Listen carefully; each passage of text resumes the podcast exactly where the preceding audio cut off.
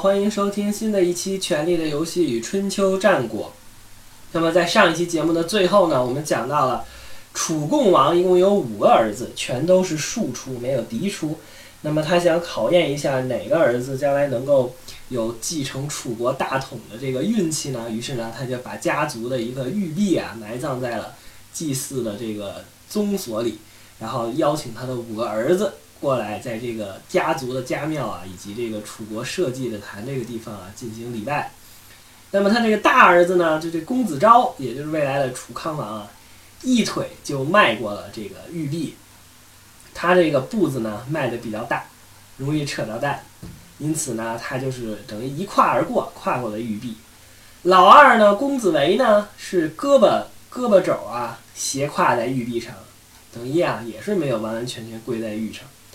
这老三子比和老四子西呢，那更是远远的躲在这个房间的角落里面，距离这个玉璧啊无比的遥远，根本就不挨边儿。还是他这最小的儿子叫公子弃疾，辛弃疾的弃疾。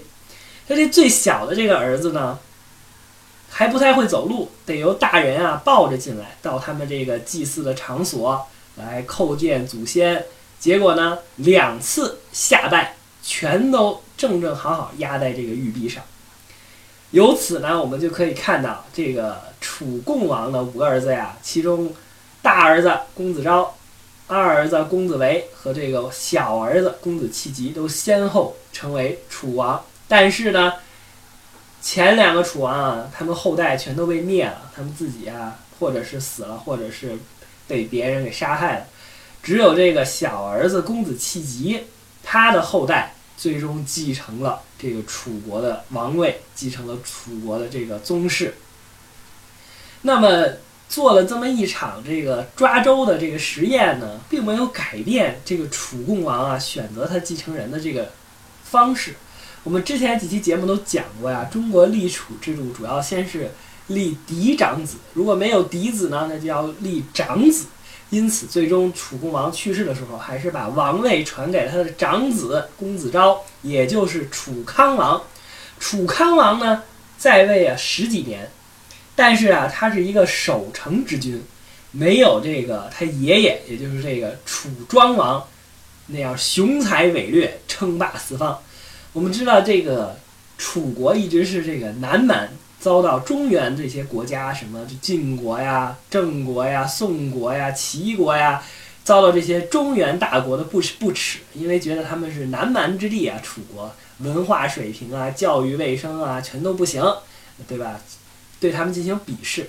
但楚国从什么时候开始强大起来呢？从楚庄王时代开始强大。楚庄王这个和晋国、郑国屡次打仗，都把他们打败了。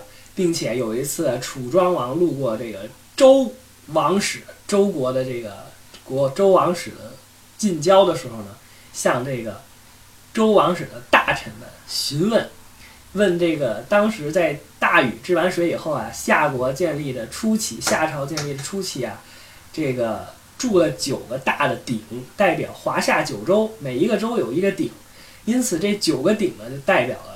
整个的王朝的统治也代表了这个华夏的这个统一。这个九个鼎呢，经过了夏商周，最后要传到了这个周王室这里。这个楚庄王呢，由于他屡次跟诸侯征战都取得了胜利啊，那自信心爆棚啊，因此他就向这个周王室的大臣询问这个鼎的来历啊、大小啊。这个鼎从周王室运到俺们楚国包不包邮啊？对吧？就开始打听这个鼎的这个事儿了。结果呢，人家这个周王室的大臣啊，王孙满对楚庄王说：“啊，这个国家能不能统一，能不能这个统一各个诸侯国，统帅各个诸侯国，成为霸主啊？在德不在鼎，什么意思呢？就在你的德行，而不在你有没有鼎，对吧？你有鼎，你这只是个象征，并不代表你能得到所有诸侯的臣服。因此啊。”这个楚庄王也是自讨没趣儿，就自己回到自己的楚国了。那么我再插一句啊，在春秋战国时期，还有什么哪个君主跟这个大鼎有关系呢？比如说我们现在很多网络作家呀，或者是很多这个这个新派新潮流的作家啊，动不动就说自己发表了扛鼎之作啊，这个这个什么什么什么作品是某某作家的扛鼎之作，哇，一看就是那种代表作呀，非常有力度、非常有轰动效应的这个作品。那么扛鼎这个事儿谁干过呢？就是在这秦国的这个后期的秦武王。秦武王，长得膀膀大腰圆，孔武有力。他呢，跟手下比举重，举一个非常非常重的一个大鼎，那真是扛鼎，那绝对的是扛鼎。但是扛鼎是不是这么容易呢？那肯定不是。这个他底下的这大力士啊，使劲举了半天也没举起来。然后这个秦武王呢，自己亲自下场，进行了一个标准的抓举动作，把这个鼎啊就给扛起来了。那真正扛鼎了。扛起来以后呢，他好上不好下，一下没抓牢，结果这鼎咔嚓砸下来了，把他自己腿骨给砸断了。哎呦，当时的医疗条件砸断了腿骨那可是不得了啊！结果腿骨折了以后，给这秦武王疼的是哎呦哎呦的，被手底下人抱到床上，疼了一下午。到晚上的时候，这秦武王就毙命了。等于啊，这个秦武王是 no 作 no die，对吧？他自己没事闲的扛鼎，想成为成就自己的扛鼎之作。结果不但鼎没扛好，还把自己腿给砸折了。因此啊，我们以后如果有某些作家在说自己发表了扛鼎之作，一定要三思而后行。那么说完了这个扛鼎之作，我们接着来讲我们的这期节目的主人公。我们知道这楚共王最后不是选择了他的长子楚楚康王继承他的王位吗？这个楚康王啊，在位十几年，平淡无奇，他是一个守成之君。没有他爷爷楚庄王那种雄才伟略，他死了以后呢，就让他自己的儿子，就是这个贾敖继承了王位。这贾敖啊，岁数比较小，当时呢，整个楚国的军政大权啊，全部落在了这个楚共王的二儿子，也就是这个公子围的手上。这个公子围呢，作为楚国的一个令尹啊，就是楚国的宰相，一人之下，万人之上。并且呢，这个时候楚康王的儿子啊，岁数小啊，主少国疑，因此整个这个楚国的所有权力全都掌握在这个公子围的手中。这个公子围呢，那也是司马昭之心，路人皆知啊。出入全部采用楚王的这个仪仗队和这个礼仪，所有楚国上上下下的大夫上卿。然后这小老百姓全都知道公子围迟早有一天是要篡位夺权的。果然，没过多长时间，这公子围啊就忍受不了自己上面有一个傀儡的这个贾敖的当楚王，就把这个贾敖给宰了。宰了以后呢，他就夺得了楚国的王位。从这一点，我们能发现什么特点呢？就是这个兄弟称王啊。我们知道上之前几期我们讲过这个拜拉席恩家族，劳勃拜拉席恩。斯坦尼斯拜拉席恩、兰里拜拉席恩先后称王。凡是兄弟称王的这种王朝，一定会发生叔叔杀侄子的事件。为什么呢？因为这个侄子继位的时候，可能岁数都非常的小，并且他这个侄子呢，没有经过什么政治上面的历练，也没有带兵打仗，没有军权，没有政治上的谋略，所以在政治上非常的幼稚。而他们这些叔叔呢，那是如狼似虎啊。首先岁数比他大很多。周围有很多自己的羽翼，又带兵打仗。你像公子围，他也就带兵打仗；你像斯坦尼斯，他也带兵打仗。因此呢，在这权力的游戏当中，这个斯坦尼斯拜拉席恩也是造反，先去打他名义上的侄子，当然不是他亲侄子了，但是名义上是他的侄子，去跟他侄子干仗。然后这楚国的公子围呢，也是把他的这个侄子给杀。那这个楚国的这公子围呢，也是把他的侄子杀了，自己继承了王位。还有一个什么王朝也是兄弟称王的非常多呢，并且也发生了这叔叔杀侄子的事件呢，那就是这个我们伟大的明朝。我们这个明朝有好几个皇帝啊，那都是你我们从这个名字啊，按这辈分上看，就知道他们是一辈儿的，都是兄弟。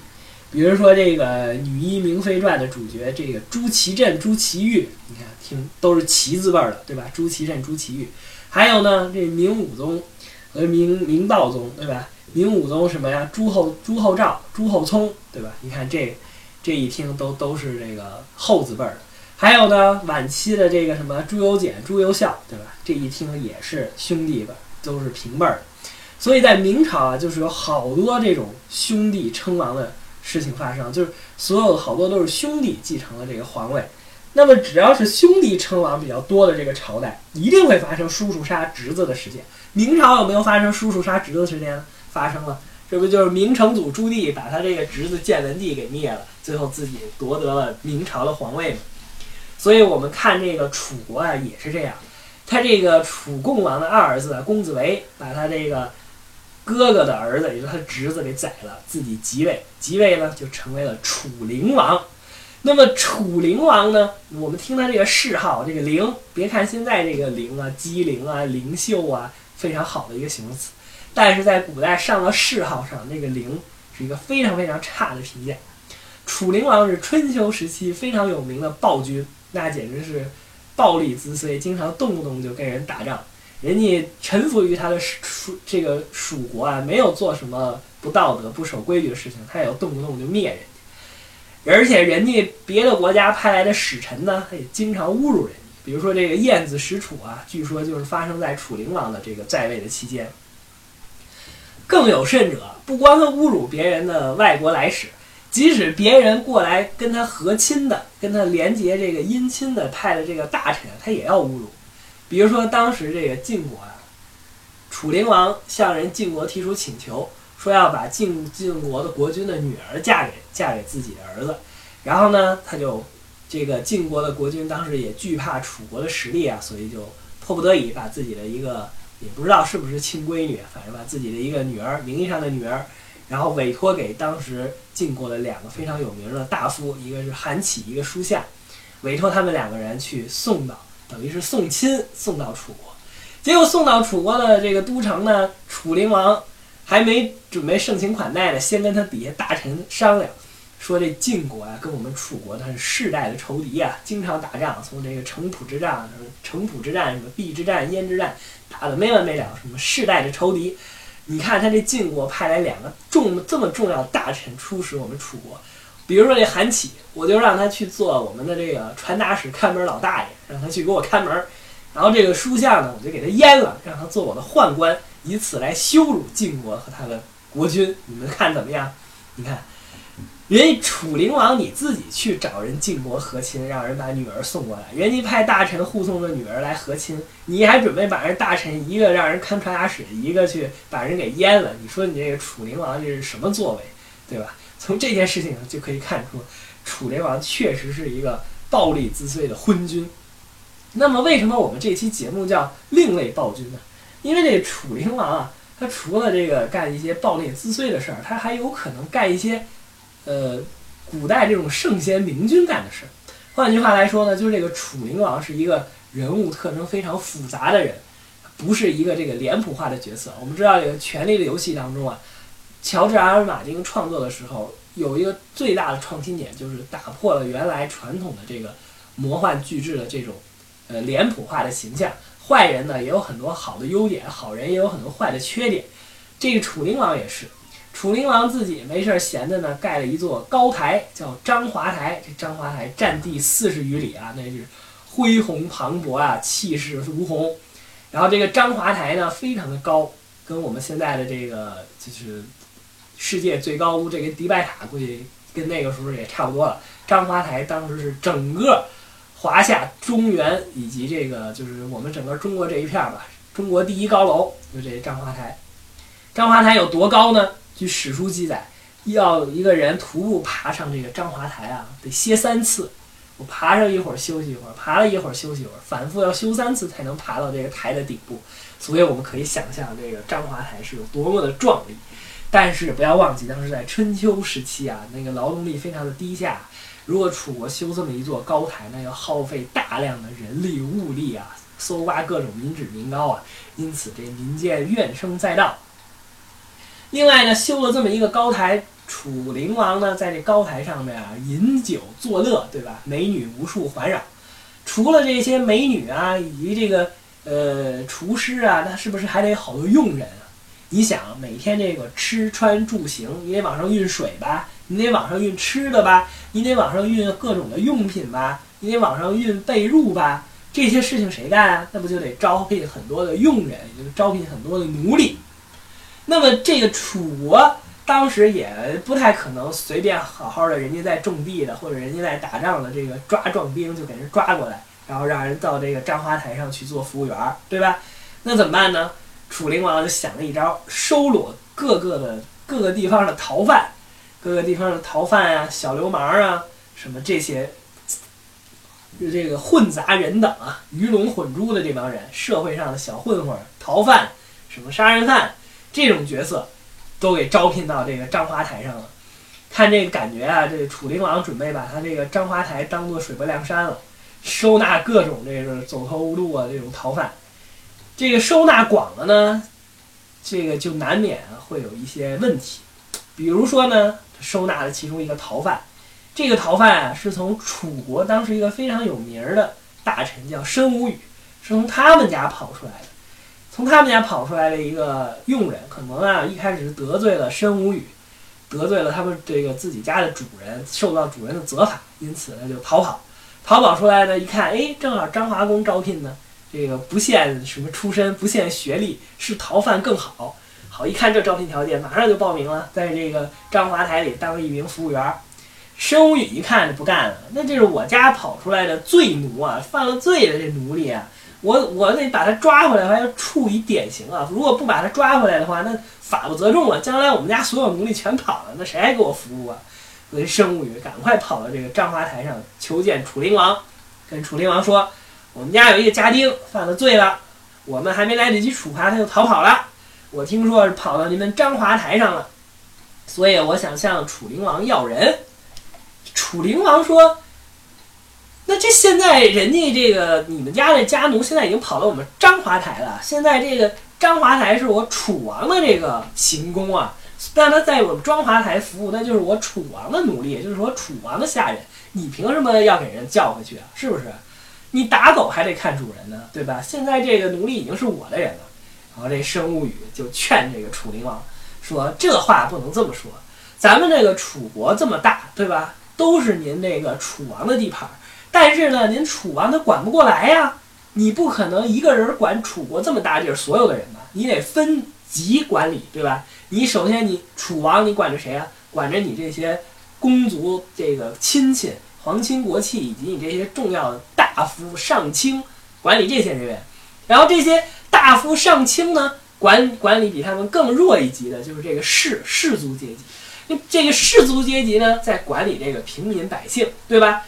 我们那个逃跑的这个罪奴，他是我这申无宇府上的，对吧？那他是我府上的这个罪奴，他是应该归我管理的。虽说他也是您楚国的这个臣民，但是呢，您不能直接管他。说了一席话，楚灵王觉得，嗯，有道理，你说的确实是正确的，因此就把这个罪奴啊，这罪犯交给了这个申无宇，让申无宇去处置。这么一听呢，好像这个楚灵王还是。也不是完全昏庸，也不是从头到尾全部昏庸，他也有偶尔闪光的时候，闪烁出了一点这个贤德君主的这个智慧。除了这个事件以外，还有什么事件他是闪烁了一点贤德君主的智慧呢？就是他在没有登上楚灵王王位的时候，他在当公子的时候，他不叫公子围吗？他在公子围的时候，他有一次和他的这个楚国的一个将军叫川风须，他们俩呢一起去执行作战任务。什么作战任务呢？假设就是，比如说去抓这恐怖分子，抓这个萨达姆或本拉登。结果呢，这个俘虏是谁先抓住的呢？是他底下的这个武将川风须抓住的。就是萨达姆，川风须先发现的。川风须先把这个这个恐怖分子制服，先等于都把他控制住了，都把他都绑起来了以后，然后这个这个公子围就是楚灵王发现了，发现了以后上去补了个刀，就是这么个事儿。结果呢，那个楚灵王他是公子啊，当时他也是这个皇亲国戚啊，然后他就买通了整个这个罪犯周围的人，以及买通了罪犯，就跟他说啊，如果到时候我们这个楚楚这个楚共王问是谁抓住的这个罪犯，你就说是我抓住的，你就说我是公子围，你是楚灵王公子围抓住的，然后这罪犯也同意了。结果呢，这川风须不干了，川风须说你这是公然的这个抢功啊，你这个。人家都已经给打得快没血了，你直接补刀给补死了，然后你说是你杀的，你说你还干这种缺德事儿，对吧？干这种抢人头的事儿，那哪行啊？人家这个，呃，川风须一怒之下拿起了这个兵戈呀，当时这个战春秋战国时期的这古老兵器，拿着这个兵器就追着这个公子围满街乱窜，给这个公子围追得非常狼狈啊。这件事情过去了以后呢，最终不是公子围把他侄子宰了，自己成为这个楚灵王了吗？他成了楚灵王以后啊，有一次跟这个川风须吃饭，说这个川大臣啊，您现在是不是有点后悔啊？当时我做公子的时候啊，你那个以为我抢功，拿这个兵器追着我满街乱跑，让我这么狼狈。你要早知道那个时候就知道我能当楚王，你是不是就不会这么做了？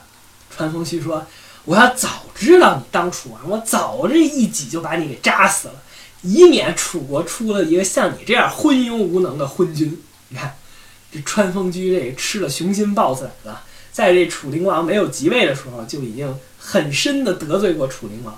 而在楚灵王即位以后呢，找他聊天的时候，他又出言顶撞，说当时我就应该一戟直接把你给杀了。我们想，如果是普通的暴君，是不是直接就把这个川风须给碎尸万段了？结果呢，这楚灵王啊没有过多的责怪川风须，一笑了之，哈哈哈，一笑了之。所以从这件事情呢，也可以看出来，楚灵王虽说是春秋时期有名的暴君啊，有名的昏君。但是呢，他也会偶尔闪现出一点这贤德君主的这种作风。那么楚灵王他做了这么多的这个暴力滋碎的坏事，最终他的结局怎么样呢？嗯，有没有得到善终呢？那么就请听我的下一期节目，非常感谢。